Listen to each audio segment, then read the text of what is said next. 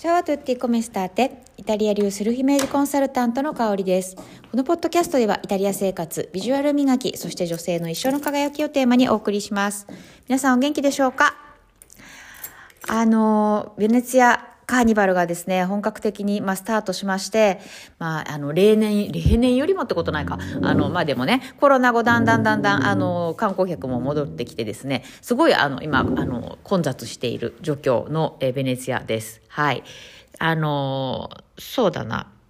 結構それで、あの、それ、その話からちょっとね、あの、お話ししたいんですけど、はい、あの、ベネツィアでね、その、今回のカーニバルが始まる、えー、前のえー、ちょっと前の事件だったんですけど、ちょっと前というか、去年の12月か、ちょうどクリスマス時期ぐらいですね。うん、そうそうそう。で、あの、この話ね、あの、私の、えー、っと、12月頭に、えー、ベネツィアで、えー、イベントをやったんですけど、その、そこに来てくださった方にはお話ししたんですけど、なぜなら、あの、私のそのイベントのツアーの中に、えー、そのゴンドラに乗るっていうのが組み込まれてたからなんですけど、はい。何が起きたかっていうと、あの、結論から言うと、あの、中国の方がこうゴンドラに乗ってこうみんなでセルフィーとかを撮ってたらそのゴンドラが転覆してあの大惨事になったということだった。笑い事じゃないんですけどあの、まあ、ひっくり返っちゃったってことなんですよね。で12月で寒いからもうゴンドラこいでたゴンドリエーラとかあとま観光客の方もみんなもうびっちょびちょになっちゃってあと泳げない方とかもやっぱいたのかな。それでなんかこうゴンドラに捕まったりとかして結構あのニュースになったんですよ。うん、でねあのこの事件ってそもそもあのゴンドリエーラってあの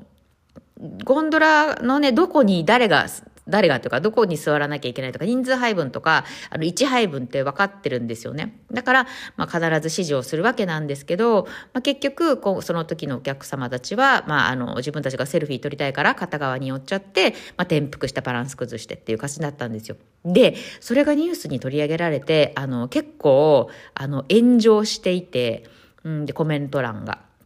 で、なんでかっていうと、そう、だからやっぱりなんか中国人はマナーが悪いみたいなことを言ってたりとか、アジア人はこれだからみたいな感じで書いてる方がすっごい多かったんですよね。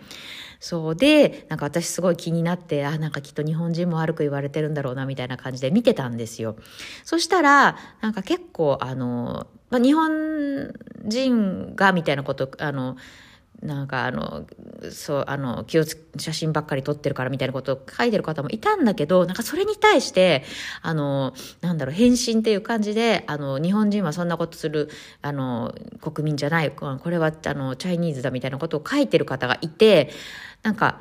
なんでしょう。あの、日本人じゃないよみたいなコメントがすっごい多かったんですよね。で、なんかそれがすごいやっぱり、あの、驚きとともに、なんかやっぱり、ああ、やっぱりこれは今までのその先祖の方々が、えー、日本のね、いいイメージを海外の方に植え付けてきてくださったから、なんか、うん、未だにね、こういうふうに日本人は礼儀正しい国民だっていうふうに思ってくれているところもあるんじゃないかなってすごい思ったし、なんか自分も海外にいる身なので、うん、そのイメージを壊さないように、えー、行動していきたいなっていう気持ちにね、改めてなりました。うん。で、あの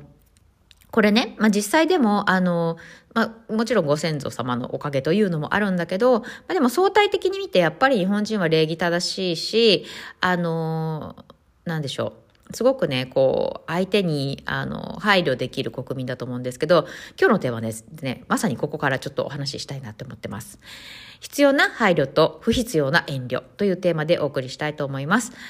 でね、あの、日本国民って本当に世界各国の国民に比べて圧倒的に、あの、配慮ができる国民だと思うんですね。まあ私が思うだけじゃなくて実際そういうあのエビデンスもあって、あの、なんでしょう、空気が読める国民なんですよね。で、あの、空気が読めるイコール配慮っていうところはあると思っていて、そう、つまりどういうことかっていうと、あの、例えば何かこう相手が嫌な気持ちになること、そう、ちょっとね、怒ってしまうこととかっていうことが起きないように、こう、先手を打ってというか、うん、あのね、ちょっとこう、相手が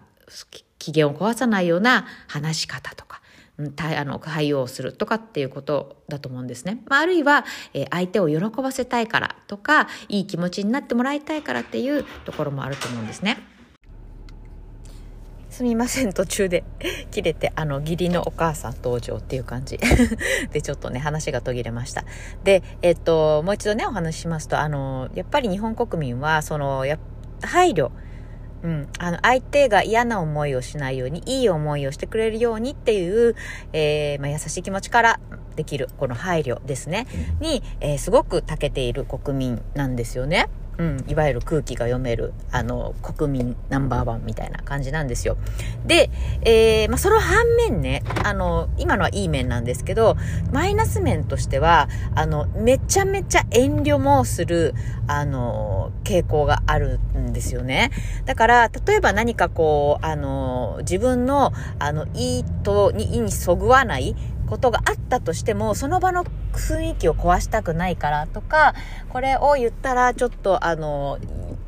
なんか怒るかなとか、言いにくいなっていうことがあったら遠慮してしまって、あの、結構自分の中でもやもやっと考えて、で、やっぱり後になって、いや、実は、みたいな感じで、あの、話すっていうこともあったりするわけなんですよね。そう。で、この遠慮って、あの、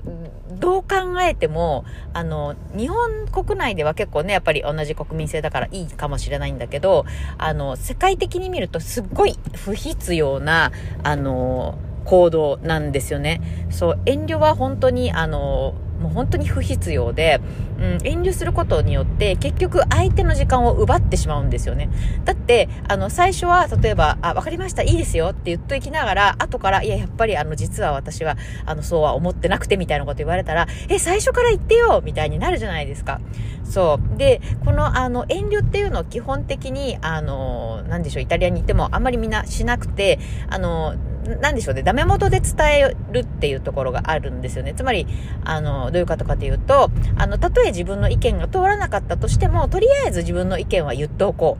う。で、それでたとえダメだったとしても、まあいいよね、みたいな感じなんですよね。そうで、あの、その自分はこう思うっていうのを言ったからって、え、なんで私この人私の意見と違うの？とか、え、何なのこの人？っていうふうに、あの、思わないというか、まあ確かにその一瞬ね、例えば自分の違う意見が言われた時は、え、え？みたいな、え、そうなの？みたいな。でも僕はこう思うよ、みたいな感じの、あのー、なんでしょうね。あの、切り替えっていうのはあるんだけれども、ただし、その言われたことに対して、そなんかその人が嫌いになるとか、その人のこと嫌なやつだと思うとかっていうのは、あの、ないんですよね。うん、だから、あの、本当に、今後ね、あの、まあ、自分の、なんでしょうね、これからの自分の子供たちとかっていうのを考えた時に、絶対この遠慮って、あの、親の私たちからしないことをやっぱり気をつけなきゃいけないなと思うんです。じゃないと、やっぱり子供たちも、あ、お母さんとかお父さんが遠慮してる。だから私もこういう行動しなきゃいけないんだ。みたいに、やっぱり伝達していくものだと思うんですよね。うん、でも本当に、あの、今後ね、あの、もっともっと日本も開けていって、その世界から、今もそうですよね、結構海外からいろいろお客様来てると思うんですけど、あの、どんどんこう、やっぱり近くなっていくじゃないですか。うん、いろんな交流が生まれていくと思うんだけど、もう絶対この遠慮という、あの、不必要な行動だけは、あの、減らしていけたらいいんじゃないかなっていうふうに思ってます。で、まあ、あの、配慮と遠慮って違うんで、はい。そう。でね、あのわかるかな配慮っていうのは本当に相手のことを思っ、あの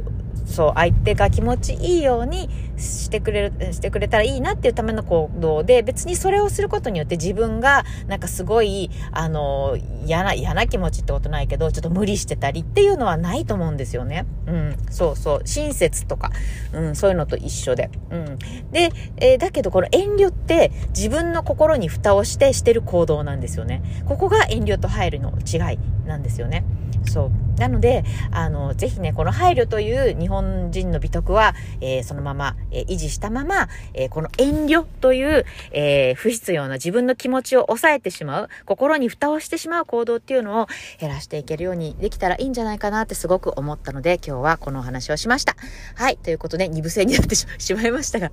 今日も良い一日をお過ごしください。イタリア流セルフイメージコンサルタントの香りでした。同じようなあた。